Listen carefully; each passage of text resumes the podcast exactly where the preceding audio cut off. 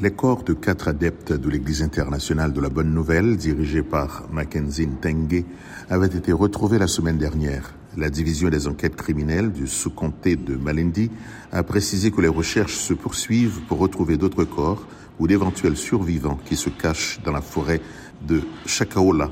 Une fidèle a été retrouvée hier. Elle a refusé de s'alimenter avant d'être emmenée dans une ambulance. Les enquêteurs ont fouillé la zone en raison d'informations évoquant une possible fosse commune.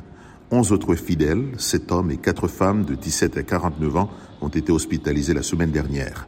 Le chef de la secte, Mackenzie Tengue, s'est rendu à la police le 15 avril et a été placé en détention.